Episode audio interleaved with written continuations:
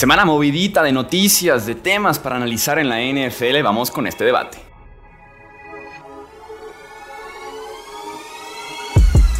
Hablemos de fútbol. Hablemos de fútbol.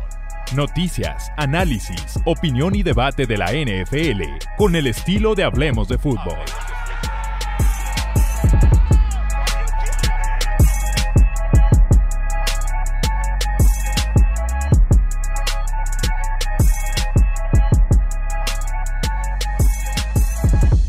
Amigos? ¿Cómo están? Bienvenidos una vez más aquí al podcast de Hablemos de Fútbol. Yo soy Jesús Sánchez. Un placer estar nuevamente con casa llena para poder comentar los temas principales que tenemos actualmente en la NFL. Me acompaña y saludo con muchísimo gusto al buen Alejandro Romo. Bienvenido Romo, ¿cómo estás?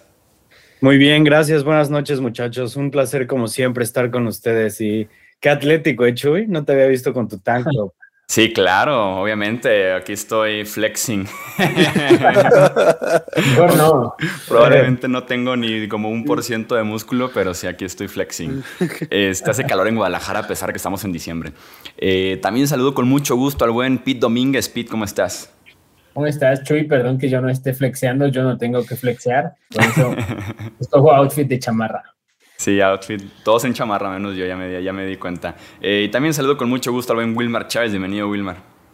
Yo como, yo como me, pongo una remera de esas aquí en Bogotá, me cago del frío, ¿eh? Entonces, no, no se puede, pero venga gente, qué gusto estar aquí. Si escuchan por ahí de fondo de la nada cohetes que parecen balazos o algo así, no lo son. Wilmar está en medio de una festividad. Preguntaban por ahí en el episodio pasado que de dónde era Wilmar, es colombiano. Platícanos brevemente de lo que está pasando en la calle ahorita, ahorita en Colombia, Wilmar.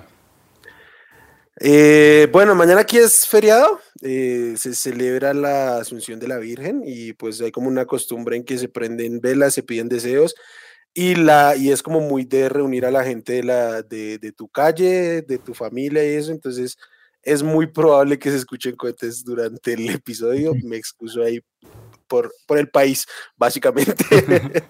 Disculpándose en nombre del país completo. Muy bien. Arrancamos entonces, tenemos que hablar de los San Francisco 49ers. La noticia probablemente de la semana es que Jimmy Garoppolo inicialmente se creía que iba a estar fuera el resto de la campaña, resulta que va a estar fuera de 7 a 8 semanas lesionado del pie. Brock Purdy va a estar en su lugar, el que fue la última selección global en el draft pasado, va a estar ahora iniciando partidos como coreback de San Francisco, justo cuando este equipo tenía pinta de ser contendiente muy serio al Super Bowl. Aquí la pregunta para iniciar es, con Brock Purdy, ¿qué podemos esperar, Pete, de estos San Francisco 49ers? ¿Los bajarías tú de esa etiqueta de candidato al Super Bowl a ser un equipo de playoffs competitivo? ¿Incluso los pondrías más abajo o los mantendrías como candidato serio a ganarlo todo? Los dejaría en el tier que mencionabas, playoffs competitivos, capaces de, dar un buen juego, eh, pero creo que llegado la hora de que se crucen con un peso pesado, eh, van a van a acabar sucumbiendo. Depende mucho eh, la posición en la que queden sembrados, ¿no? Seattle solamente está un juego, pero va a depender muchísimo de ello. Eh, algo que me gustó mucho de Brock Purdy fue eh, una jugada, una que completa con George Kittle, que tiene literal presión, si no estoy mal, de, del poderosísimo Jalen Phillips en la cara e, incluso le pega a Purdy cuando está lanzando. Y Purdy no tiene literal más que un par de segundos para reaccionar y, decía Shanahan, le preguntaron, creo que fue Peter King o Matt Mayoko, uno de los mejores insiders del equipo, que cuál había sido la jugada que más le gustó y, y Shanahan mencionó esa porque decía, él escogió el audible para, para George Kittle, él leyó el blitz, él identificó cómo estaba la cobertura, dónde iba a llegar la presión y esa no era la ruta que habíamos diseñado para esa jugada. Eh, Trent Williams también se deshizo en elogios, y, o sea, mucha de esto va a ser paja, obviamente, pero Trent Williams se le va a decir que hablas con él y, te calla cuando uno están hablando en, reuniones del equipo, que se maneja como un veterano. Eh, todo esto me deja ver que Shanahan no se va a alejar de, lanzar pases, lo cual me parece algo bueno porque si no se, haría más predecible. Lanzó muchísimo Purdy en el juego contra los Dolphins y, y si le tienen tanta confianza a sus compañeros, me deja ver que no va a alejarse del juego aéreo pero evidentemente no es ni Jimmy Garoppolo ni, ni la peor versión de Trey Lance. Entonces creo que puede ser un equipo que incluso puede ganar en ronda de comodines, pero no lo veo peleando más allá de ronda divisional. ¿Ustedes cómo lo ven, amigos? Pues, mira, yo creo que pudo haber sido una situación similar a lo que pasó con Mike White la semana pasada, eh, respecto a que como Miami no estaba eh, preparado para, o sea, no, tenían un plan de juego ah, contra un quarterback contra el que no sabían que iban a enfrentar o del que no hay suficiente tape, yo creo que eso en parte ayuda mucho en cómo, cómo eh, anticipas los esquemas defensivos ante un quarterback, ¿no? Digo, puede ser por ahí, no particular, y siendo bien honesto, yo no conocía, yo no conocía a Brock Purdy, o sea, había escuchado de él como Mr. Irrelevant, pero hasta ahí, o sea, no he visto el tape suficiente de él de, de college, ni mucho menos como para poder dar algún tipo de, de opinión sobre eso, pero yo creo que si no pusieron un claim por Baker Mayfield, así como mínimo como se reporta, es porque están mínimo cómodos en la situación que están actualmente con, con Purdy. Yo no culpo a Shanahan de no haber buscado a Baker Mayfield. Yo creo que hace hasta bien en, o sea, puedo entender por qué Kyle Shanahan se puede sentir más cómodo con un tipo que él sí seleccionó, aunque sea séptima ronda, aunque sea la última selección global del draft, un tipo que él sí seleccionó que en Training Camp y pretemporada hubo muy buenos reportes locales sobre, sobre Brock y que además lleva ya que 13 semanas en el playbook de temporada regular, 13 semanas también de entrenar con la defensiva número uno de la NFL de alguna u otra forma, de alguna u otra capacidad. Entonces yo sí puedo entender por qué Brock Purdy es una mejor opción sobre, sobre Baker Mayfield. Que habla más de Baker Mayfield que de cualquier otra persona en este momento. Entonces, o sea, creo que, o sea, si fuera otra la situación de Baker Mayfield, ¿se entiende? O sea, como que tendría que ser un poquito más desesperado, aunque igual y no lo iban a tener porque estaban los Rams ahí por delante. Pero, eh, pues sí, en este momento, un tipo que no conoces, o sea, que no se ha visto tanto tiempo en el campo, que salió al quite y resolvió esta semana, yo sí creo que es una mejor opción por el conocimiento que ya tiene del esquema de sus compañeros. Eh, evidentemente hay un buen ambiente, como, como bien lo, lo desglosa Pitt. Ah, yo igual creo que esto se les va a quedar corto, que quizás si no pierden la división porque creo que el calendario de Seattle es un poquito más difícil, pero podría ser un poco más... Tendría que entrar a consideración quién va a ser su rival en, en esta, en esta, aquí, en esta... En la ronda de comodines. En, la ronda de comodines, que seguramente tiene que ver con, lo, que más, lo, más importante aquí es quién, quién gane la división, ¿no? Porque, porque creo que ganando la división llevan más ventaja que si la pierden y se terminan enfrentando contra el tercero que, que, sea un, rival, un, líder divisional. Yo estoy muy de acuerdo en que sí puedo ver a los Niners fácilmente en los playoffs. Creo que ya están muy encaminados. Hubiera pasado esto en la semana 5 y veremos. Están muy encaminados y, mostró lo suficiente, como mencionabas ahorita, Pito. Uno que otro pase, la presión. Por algo Shanahan está muy cómodo con él, por algo lo tomó también en el draft sí los puedo ver incluso hasta ganando un partido de playoffs si se enfrentan por ahí con algún rival que conozcan, como puede ser, por ejemplo, los mismos Seahawks, eh, pero sí hablando de ronda divisional en adelante, final de conferencia, como contendiente serio. Eh, hacia los Power Rankings ayer y yo sí tengo a Filadelfia y a Dallas como uno o dos actualmente en la NFL, que bien podría ser tu camino de ronda divisional y ronda de final de conferencia, ¿no? Entonces ahí sí ir a Filadelfia o eh, ir a Dallas en caso de que por ahí le dé la vuelta, que no creo, eh, para mí sería muy complicado hacerlo con un coreback.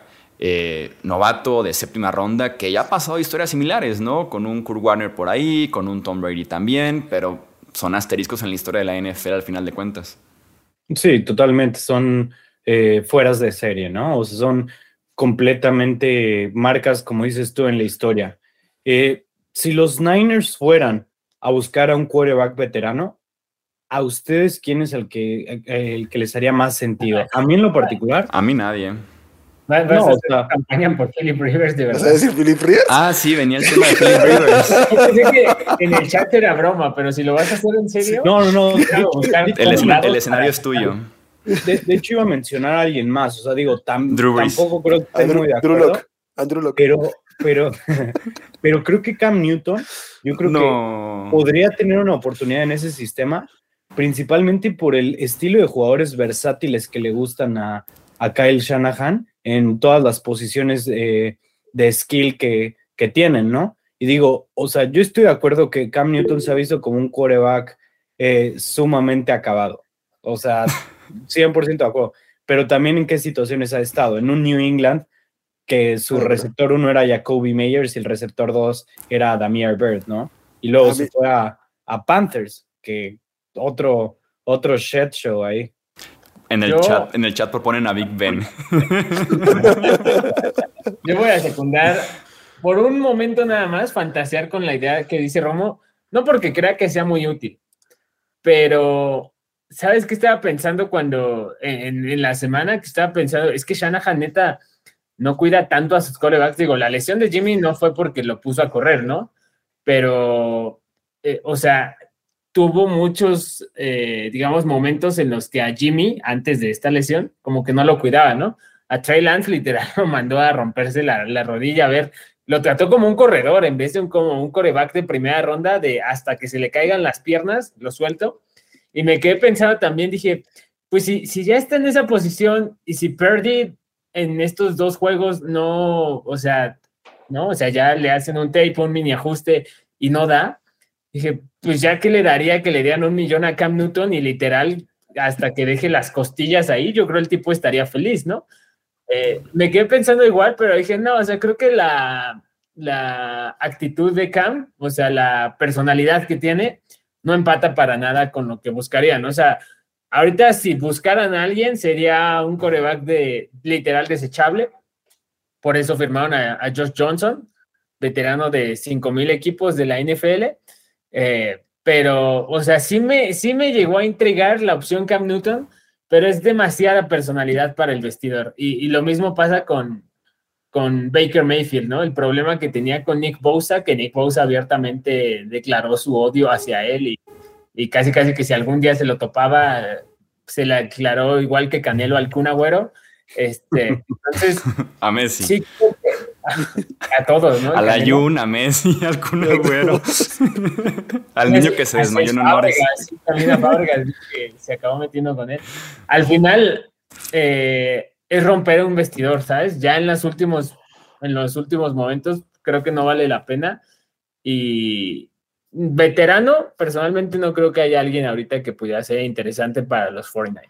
Para mí no hay ningún no nombre. que nadie, absolutamente nadie sume más que Brock Purdy. Nadie. No. Si fuera la semana 5, te podría comprar el que alguien llegue, dos, tres semanas de adaptación y demás.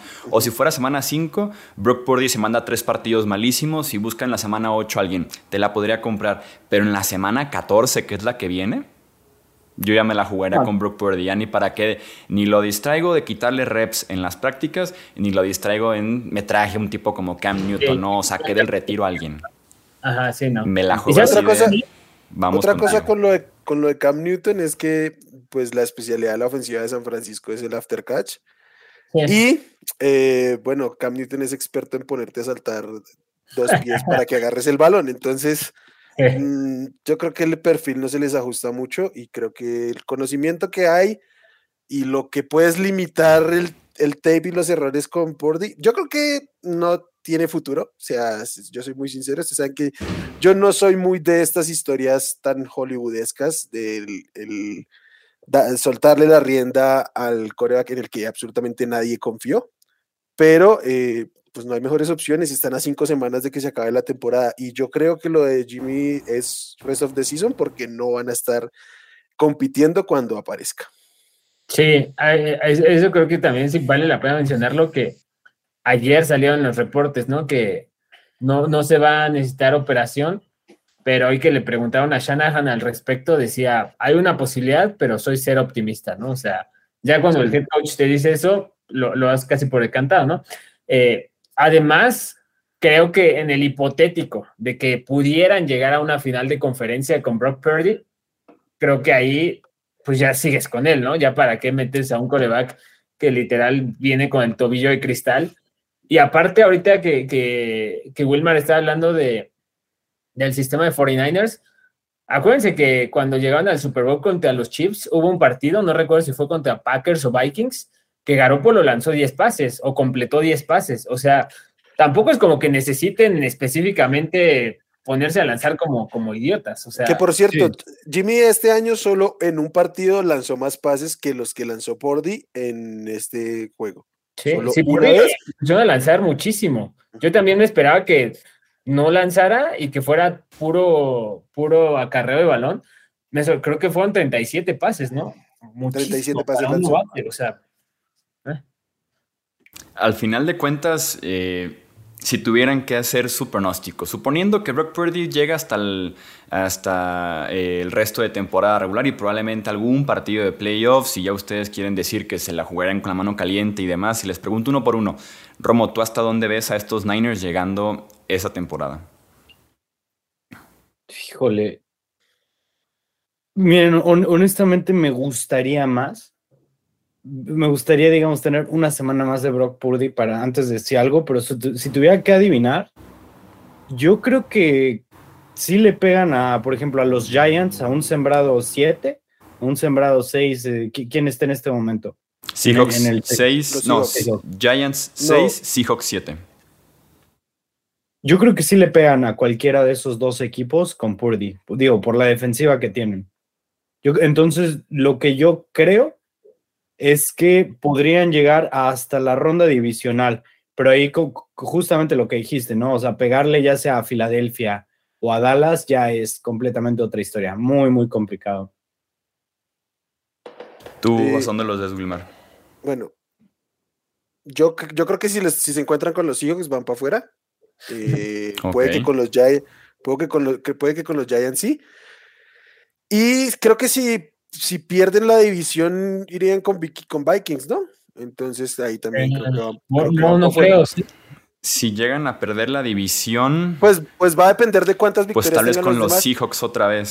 Si, es, si, son seis, van también contra los Seahawks. Y si son siete, irían contra los Vikings. O sea, yo creo que si se encuentran con un Giants, si se encuentran con un Commanders, eh, creo que ahí tienen oportunidad pero yo sí creo que los Seahawks son, son, son pues un poco mejores en este momento. ¿Tú, Pete? Estoy igual que Wilmar, o sea, creo que el divisional con Seattle se lo lleva, se lo lleva Pete Carroll, eh, así como Shanahan tiene de hijo a McVeigh, Pete Carroll tiene de hijo a todos los coaches de San Francisco en los últimos 10 años. Eh, les tienen tomado la medida, ya, ya tienen un buen sistema, aquí sí importa, ahí no va a valer la experiencia de los corebacks en playoffs, ¿no? Porque pues tiene experiencia y Gino Smith ya tendré algo. Eh, los corners de, de, Seattle están jugando súper bien. Eh, Gulen, sobre todo. La línea defensiva, o sea, en algún punto vas a necesitar el ataque aéreo. Y si es contra Seattle, no, no creo que tenga éxito. E igual, ¿no? Si llegaran a pasar, topas con Filadelfia, Dallas, a menos de que se lesione Dak Prescott otra vez o se caiga Jalen Hurts, tampoco les veo ningún chance. Que también hay que tomar en cuenta, vamos a ver qué pasa con Kenneth Walker, ¿no? Que digo, yo creo que para ese momento estaría sano, pero eh, ahorita sí se siente como que les podría pegar relevante. Sí, pero si tienes a un Tyler Lockett y a un DK Metcalf, ¿no? O sea que al final ok, te haces unidimensional, pero pues, ¿con, ¿con, qué dimensión, no? O sea, es una dimensión más fuerte que... Sí. Es muy McCaffrey tocado, ¿no? El Elijah Mitchell sin poder regresar a tiempo, o sea... A mí me dará mucha... Me dará mucha confianza si Elijah Mitchell estuviera, porque ese 1-2 de Christian McCaffrey y Elijah Mitchell me parece top 3, top 5 de la NFL fácilmente, sobre todo con el nivel que traía Mitchell ahora que regresó de, la misma lesión que sufrió ahora, pero en la otra rodilla, ¿no? Que va a estar fuera cinco o siete semanas más también. Básicamente ronda divisional, si es que le va bien. Entonces, si estuviera por ahí Mitchell, me encantaría imaginarme un 20 toques McCaffrey, 20 toques Mitchell y Brock Purdy 15, 20 pases y con eso estás en la ronda divisional sin ningún problema. Sigo confiando en Kyle Shanahan. Voy a ser guerrero de Kyle Shanahan durante mucho tiempo, sobre todo en el sistema ofensivo y más porque esa defensiva, pues solita va a conseguirte turnovers, va a conseguirte buenas posiciones de campo eh, mismos puntos, como lo hizo en contra de Miami. Tienes al futuro defensivo del año con Nick Bosa, entonces ya regresó Ari Armstead. Eh, en ese sentido está muy bien cobijado Brock Purdy como para poder decir eh, ronda divisional sin ningún problema. Y tal vez por el chispazo, porque otras cosas más locas hemos visto en la NFL, no se podrían imaginar que un tipo como Brooks Purdy saca a los Cowboys después de una temporada de 13 victorias de Dallas. Algo por el estilo. O de que Filadelfia llegó como el primer sembrado, semana de descanso, una sola derrota en toda la temporada y se los carga, ¿no? O sea, me lo podría imaginar, porque han pasado cosas así en la NFL. Pues en la NFL puede pasar de todo. Eh, pero creo que el, el, análisis deportivo no va por ese lado. O sea, creo que es, es, un golpe fuerte. O sea, es un tercer coreback, un tipo que estuvo a una selección de no hacer parte del draft, que no es poca cosa. O sea, son muy pocos los elegidos en el draft. Pero pues también por algo los de séptima, sexta ronda no pegan a menos que te llames Tom Brady. Eh, y sí, lo pueden, lo van a cuidar muchísimo, es la defensiva número uno de la liga, pero pues yo creo que en el momento en que le encuentren, le, saquen el estilo, eh, va a ser complejo, porque igual sigue siendo la posición más importante de cualquier deporte en conjunto. Y, creo que ni siquiera es encontrarle el estilo, creo que nada más es forzarlo a que él, él, intente ganar, ¿no? O sea, esta semana creo que nos va a dar mucha claridad respecto a lo que sí puede hacer Brock Purdy, porque si no, si bien no es un gran head coach, o bueno, no me parece un gran head coach, es un fantástico diseñador defensivo, es Todd Bowles de los Buccaneers, que es, precisamente su enfrentamiento de esta semana. Si Todd Bowles le da, todos van a seguir esa huella, y por muy bueno que yo considere a Shanahan, eh, es, es, bien diferente que por diseño lances 10 pases en playoffs a que sea por necesidad, ¿sabes? Eh, en algún punto, o sea, Purdy tendría que, eh, que, hacer algo importante, ¿no? Personalmente, el juego contra Miami, no le recuerdo un pase intentado atrapable de más de 20, 25 yardas. Igual y me estoy equivocando, eh, porque sí lo estuve viendo, pero no, no se lo recuerdo ni siquiera el intento, ¿no? Entonces, sí, sí, y yo entiendo que el, el, el Jack es como vive y muere la ofensiva de 49ers, pero en algún punto también necesitas el, el, pase profundo, ¿no? Entonces, no, o sea, sí, sí, sí me lo puedo imaginar el escenario que planteas, sobre todo con Dallas, porque son más propensos a Jones. pararse Pero, o sea, en cuanto a probabilidades, las veo, las veo escasas. Lo que sí es muy real, y ahorita me inspiro un poquito por lo que estoy viendo aquí en el chat, dicen, ¿Qué equipo se puede mantener si se lesiona su quarterback? Como tipo mérito para Kyle Shanahan, aunque también supongo que es un poco de tirarle un poquito a Jimmy Garoppolo. Niners son de los pocos eh, equipos, perdón, que perdiendo su quarterback, dices, se mantienen como favoritos, ¿no? Se mantienen como un equipo súper competitivo. Creo yo que son contados los equipos que están actualmente adentro de los playoffs, si no es que es el único, que lo puedes mantener con esa categoría si pierde su quarterback titular el resto de la temporada. Va, pero esa es una precesión que están haciendo ahorita en, ya en caliente, y en el momento en que Pordy tenga dos juegos del terribles, se acaba la narrativa. ¿eh? O sea, es pero una es que no te puedes imaginar a Pordy teniendo malos partidos y, de todos modos San Francisco ganando. Eh, sí, Porque ha pasado con Garópolo, ¿no? Y, también me puedo imaginar que sean un desastre. Entonces es, es, es, es el, el, querer creer que va a ser así. No hay nada que plausible que nos diga, es, o sea, es, la lectura correcta. O, sea, creo que el, tema va más por el, el sistema es tan bueno que a pesar de que mi coreback no, no rinda a un buen nivel, puedo seguir sacando victorias, ¿no? Sí son muy pocos los sistemas que operan así. Eh, y naturalmente son los, los terrestres, ¿no? Por ejemplo, me llama mucho la atención también que va a ser Ravens ahora sin Lamar Jackson, que están metidos en pelea de playoffs que aquí, o sea, cada que veo que Baltimore está sufriendo, me acuerdo que aquí creo que todos, o, al menos Chuy, Wilmer y yo, decíamos que Ravens caminando al Super Bowl, ¿no? Que lo tenían fácil, fácil. Veo su récord y, digo, ¿cómo no aprovecharon ahora la lesión de Lamar, todas las lesiones que han tenido?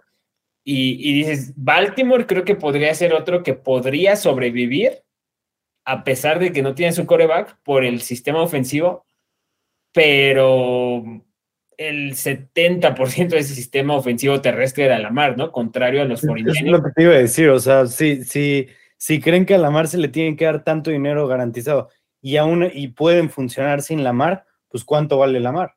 Yo estoy absolutamente no, no pueden funcionar. desacuerdo no, no con lo que dijo Pete. Eh, Lamar les ha disimulado muchísimas cosas que tienen mal en, en todo aspecto en Ravens durante la temporada. Sí, no, no, no pueden funcionar. Lo que, les ayuda mucho es que el tipo de coreback es sumamente parecido, ¿no? No tienen que cambiar el playbook. Eso sí. E, eso, o sea, y por ejemplo, eso es una gran ventaja cuando tú estás intentando suplir a tu coreback estrella, ¿no? Lamar no es, no sé, no se me ocurre ahorita un coreback igual así corredor, o sea, no es cualquier coreback corredor, o sea, es un super coreback corredor, lanza súper bien, o sea, es... No es, no es Mariota. Es, exactamente, es un, es un fuera de serie, Lamar Jackson. Entonces sí te compensa mucho, pero es como, ok, hay alguien con habilidades muy similares, ¿no? O sea, no digo su nivel, pero que no me hace alejarme. Yo a Shanahan eh, lo tengo en, la lista el top 2 y no es el 2, porque, o sea, empezó la temporada con un playbook para Trey Lance, lo tuvo que modificar para un Jimmy Garoppolo. Ahora no sé qué vaya a hacer con Brock Purdy porque, o sea, Purdy realmente en, en college estuve repasando ahorita en, en, la semana análisis que veían y pequeños ahí clips que, que, que llegan a subir el tipo pues, se parece mucho a Belly Zappi, por ejemplo, ¿no? O sea, de ritmo, cadencia, eh, pases cortos, medios, de repente identifica bien, pero se aventaba unas pifias, o sea, brutas. Entonces, no sé cómo lo va a cambiar Shanahan, pero sí creo que son pocos eh, sistemas ofensivos los que pueden hacer eso. Y para prueba más fehaciente, McVeigh, ¿no? O sea, a pesar de que los Rams, campeones y todo, o sea, que McVay ganó un partido de playoffs con John Wolford, ¿no? Sí, una, cosa es perder tu Corea, que otra cosa es perder tu línea ofensiva, tus corredores, tus Aquel que ganó con John Wolford eh, en Seattle, ¿no? contra los Seahawks. Yo creo, creo que merece un poquito más de crédito McVay porque no fue solo que perdió a, Stafford, ¿eh? o sea, perdió toda la ofensiva. No, trae nada de esa ofensiva. Sí, sí, pero antes incluso la lesión de Stafford, o sea. No, dicen de Goff, ¿no? O sea, lo, que pasó cuando, cuando se lesionó Goff y ganó Wolford un, partido, ¿no? De playoffs. Sí, o sea, en ese momento. ¿Sabes? Ahorita de los que están en playoffs estaba pensando, o sea, yo sé que lo está haciendo muy bien, pero no me parece un tipo que sea un difference maker, Daniel Jones. O sea, después del super trabajo que ha hecho Brian Dable, no me sorprendería que, que Giants pudiera seguir ganando a pesar de que su coreback se cayera. Sí, no, total, totalmente. Se les cambian, cambian cada dos semanas de quarterback, creo. uno de los quarterbacks más reemplazables que hay, creo yo, que es Daniel Jones. Y ese equipo está funcionando porque, bueno, primero que nada, él no está cometiendo errores. Eso sí hay que darle el crédito. Me parece que tiene uno de los mejores touchdown, interception, eh, touchdown intercepción, eh, ¿cómo se dice? Ratio. Ratio. Ajá, ratio que hay. Y y, o sea, realmente pues, se ha visto no mal, pero no, no te ha ofrecido esa chispa. Entonces, sí, los Giants se me hacen un equipo que podrían ser, que podrían ser algo sin su QB. Y detrás está Taro Taylor, ¿no? Entonces, pues me. Sí, o sea, como que, o sea, respondiendo a esa pregunta de qué otro equipo pudiera ser, creo que ellos y los Commanders, digo, Heineken anda enrachado, pero pues tampoco es como que sea. Uy, yo no sé, porque sí se ha visto una diferencia brutal entre Carson Wentz y Taylor Heineke. Digo, yo que soy un tipo que aquí ha venido a decir 20 veces que Heineke no es nada más que un, tapón. Eh, y lo es, y lo es. Sí, pero hay una diferencia gigante con Carson Wentz. Lo sigue siendo, solo que Wentz puente, diría yo. Yo diría que es tapón. Creo que sí hay diferencia entre tapón y puente y Heineke me parece tapón. Porque Puente es como que lo suficientemente bueno para iniciarte un año completo y Heineken no me parece lo suficientemente bueno. O sea, como quien, como Fitzpatrick, como Tyrod Taylor. Fitzpatrick, no, Tyrod se me hace malísimo. Fitzpatrick se me haría un buen puente. ¿quién, más? ¿Dalton? ¿O Andy Dalton es un buen puente. A mí Andy Dalton se me hacía un buen puente, ya no. Y siento que llegas a la categoría de puente con los años, ¿no? Ya que llevas muchos años como que ya, como, ¿no? O sea. Aguantando la mentira. Ajá, como antes de este año pensábamos de Gino Smith, ¿no? De, ah, ok, ¿no? Gino Smith, de, antes de que empezara la temporada. Ah, sí, un año con Gino Smith de transición, órale, ¿no? Me lo he hecho. O sea, Jacoby Brissett es un gran puente. Sí, sí, sí. Yo, yo lo que sentía es que, por ejemplo, o sea, lo que siento más bien es que, digamos, Jacoby Brissett, ¿no? O sea, probablemente te mantenga un nivel mediocre más consistente que los bajos, muy bajos que puede tener Heineke, pero Heineke te puede ganar partidos que Brissett en su vida te los va a ganar, ¿sabes? O sea, el día que sale a jugar bien este Heineke es, es, es, un, es una W para los, para los Commanders.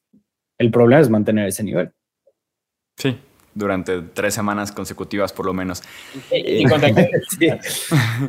Hablando justamente de corebacks inconsistentes, Baker Mayfield llegó a los Rams de Los Ángeles vía waivers después de ser cortado por los Panthers. Él mismo solicitó ser cortado por Carolina después de que fuera designado coreback 3 detrás de Sam Darnold y también detrás de PJ Walker. Eh, Wilmar, ¿cómo interpretas el movimiento de Baker a los Rams? ¿Por qué Los Ángeles metió un reclamo en waivers por él? Antes porque creo que Baker creo que pidió el, creo que él pidió ser cortado confiando en que iba a terminar en San Francisco. ¿eh? Creo que, o sea, creo que en, su cabeza se le ocurrió. El mejor escenario posible. Sí, eh, eso. Eh, yo creo la verdad que los Rams jugaron defensa de, de, mm, yo personalmente no creo que Mayfield sea la opción para San Francisco, pero pues ellos realmente no lo saben, entonces como que ponle un poquito la traba a tu, a tu rival divisional. ¿Una traba de 1.3 millones de dólares en un mes? Eh, sí, pero pues... Eh, no sé, o sea, creo que pueden ir por eso, porque no le veo ningún otro sentido, o sea, no tienen absolutamente nada ahí como para querer salvar algo. Yo genuinamente creo que sí, ¿eh? Creo que sí, eh, Sean McVay está trabajando con nada, lo platicabas ya la ofensiva, o sea, literalmente nada y hasta la defensiva también ya no está ni Aaron Donald, por ejemplo. Creo que sí puede ser un poquito, rescatemos de forma decente esta temporada que se está convirtiendo en la peor temporada en la historia para un campeón actual. Eh, creo que, que lleva nueve derrotas consecutivas o uno nueve en los últimos partidos. Una cosa así, o sea, está grotesco el tema con los Rams de Los Ángeles. Y dejar de iniciar a John Wolford o a Perkins y decir Baker por lo menos puede ser aceptable o poquito mejor que John Wolford. Y creo que sí puede ser una posibilidad real de que Baker Mayfield esté haciendo audición para los Rams en 2023 creo que hay chances de que Matthew Stafford se retire después de este año. Eh, ha sufrido este año múltiples conmociones, tiene ya un historial de lesiones, tiene un historial de, salud su familia entera, ya fue campeón del Super Bowl, me queda claro que tiene el dinero suficiente también ya, eh, ha platicado mucho últimamente en lo personal, en lo familiar, actualmente ya está descartado para el resto de la temporada por un tema de la médula espinal, lo cual suena bastante grave, entonces creo que los Rams pudieran estar en un plan veamos cinco partidos a Baker, porque en el caso de que Matthew Stafford opte por el retiro después de este año y McVeigh también se vaya de analista y Donald también se retire y esto explote, tenemos una opción que ya vimos durante cinco partidos que es Baker Mayfield, a cambio de 1.3 millones de dólares, que es lo que le van a pagar en esos partidos. Yo estoy completamente de acuerdo porque Matthew Stafford además eh, tiene 34 años, cumple 35 en febrero, ¿no? O sea, empieza la temporada con 35 años es uno de los corebacks que más eh, resiliencia a jugar con dolor han mostrado en, la última década en la liga, pero pues tanto va a cantar al lado que termina rompiéndose, ¿no? O sea, en algún punto Stafford va a terminar por no poder jugar con, con cualquier dolor que tenga, creo que ya llegamos a ese punto, y, aparte, no, no es que Baker Mayfield sea un completo ajeno al sistema, ¿sabes? O sea, finalmente el esquema Stefanski absorbe un poco de conceptos del, del árbol shanahanesco, que también se empapa un poco de, eso la ofensiva de Sean McVay. Matthew Stafford está lastimado, eh, no, se, no se sabe si va a ser una de esas lesiones que te operan el hombro y te dicen regresas en, en septiembre, ¿no? Y es regresa en septiembre, pero regresas a entrenar, ¿no? Eh, ¿Cuánto tiempo puede ser? En, ahorita que estamos hablando justo de estos corebacks puentes, eh, los Rams tienen hipotecada su vida con, las primeras elecciones de draft. Baker Mayfield ahorita está en un periodo de que su crédito. ¿Cuál, es, la próxima primera que tienen en 2025? Creo que 24, ¿no? ¿24 tan pronto? suena, muy rápido. Y eso que no estaba y eso que no les dio una McCaffrey a ellos. Este, creo que 24, ¿no? Yo también creo que 24. Sí, ¿no? Que ya nada más sería el ah, cambio es, 24, es 24 porque, la, porque las de Brian Burns eran 2024 y 2025. Sí, o sea, querían a Brian Burns y a Yo tengo, yo tengo una duda, no sé, yo, perdón, la desinformación. Si se retira Stafford, ¿se comen el dinero muerto como si lo cortaran? No, no, no, no se, no se toma como, o sea, dinero muerto todo, todo lo que se toma. Es, es un porcentaje. Es cláusula. Déjame ver si te lo puedo. Está por firmó este año, ¿no? ¿Este off-season o cuándo firmó? Está, está sobre su primer año de, su nuevo contrato. Y yo no descartaría también a Aaron Donald, ¿no? Que también firmó este off-season y que también se puede ir si se quiere ir ya.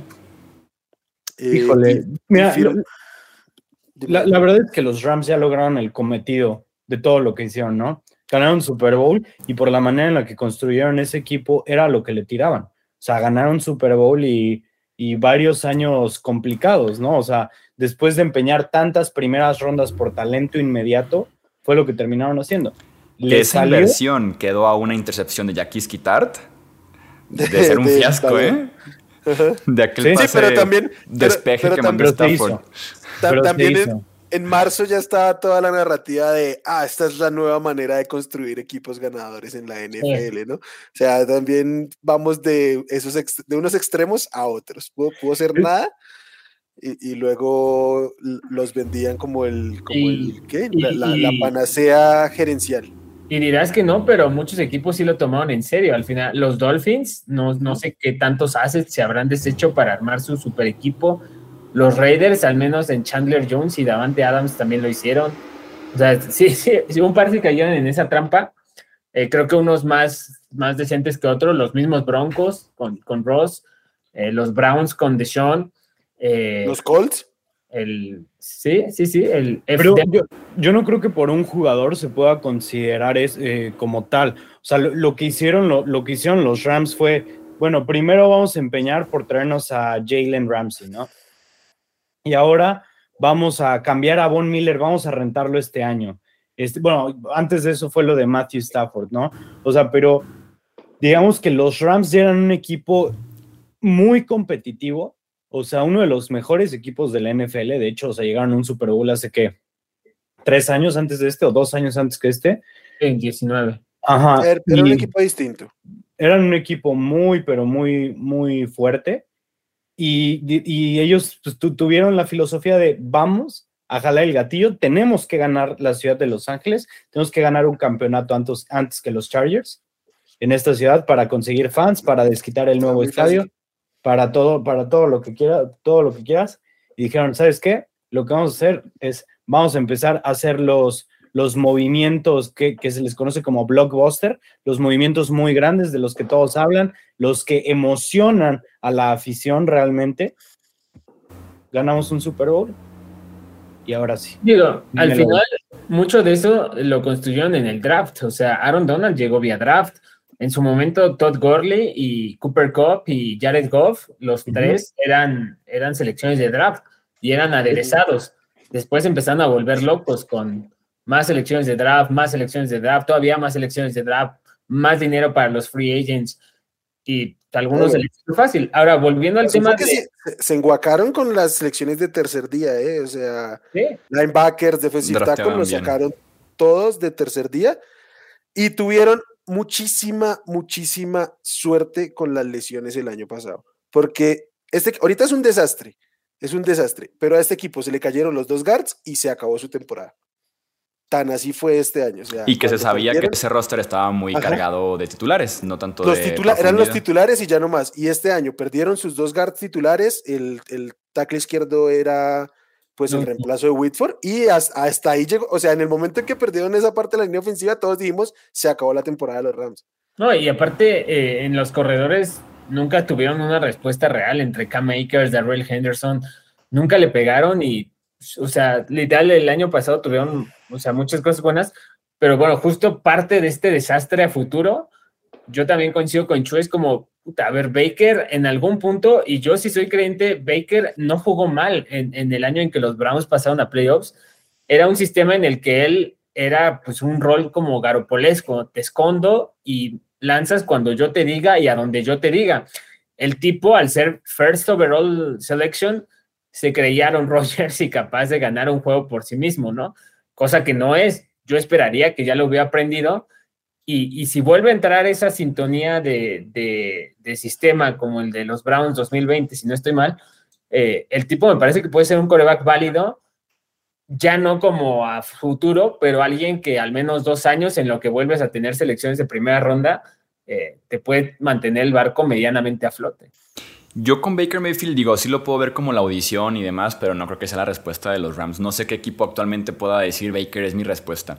Y me acuerdo que hicimos eh, Wilmar y yo el episodio cuando recién fue cambiado Baker a los Panthers y que la reacción fue común, los convierte tal vez en equipo de playoffs y demás. Y decíamos nosotros de que la diferencia entre Darnold con los Panthers o Baker con los Panthers es una victoria, o sea, o, o media victoria, o sea, o nada incluso, porque Baker ¿Qué tan confiable puede ser Baker en el sentido de que tuvo una temporada de novato decente, ¿no? En 2018. Después un 2019 para el olvido. 2020, como dices tú, su mejor temporada porque era un rol menor en la ofensiva con Nick Chubb y Karim Hunt y la defensiva y demás, pandemia y lo que tú quieras. 2021 malo, 2022 malo. O sea, cinco temporadas hemos tenido una buena y una decente, que es la de novato. Entonces, yo, ¿qué clase de confianza te da Baker?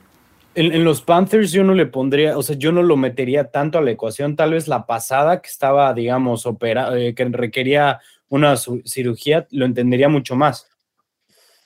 Pero en los Panthers ha tenido dos de los peores head coaches de, de la historia reciente, ¿no? O sea, digo, Steve Wilkes, que fue una completa basura, cuando fue el, head coach de los no ha sido tan malo esta temporada con los Panthers. es, real, Steve Wilkes los llevó al first overall. Sí, ¿no? Sí. fue que, seleccionaron a Josh Rosen, fueron el peor, no, a Josh Rosen, fueron el peor equipo de la NFL y el año que viene seleccionaron a Kyler Murray. Con Cliff Entonces, ya. Yo, yo no entiendo cómo Steve Wilkes eh, tuvo para empezar esa, esa chamba de, head coach en, en Arizona al principio pero digo. Porque lo mandaron a eso. Lo, lo mandaron a, morir. Lo mandaron a, morir. O sea, pues no a, selección. no a tanquear porque acababan de draftear un, un, un pick de top 10 en un coreback y sería. A mí me suena ridículo salir a tanquear cuando acabas de hacer esto.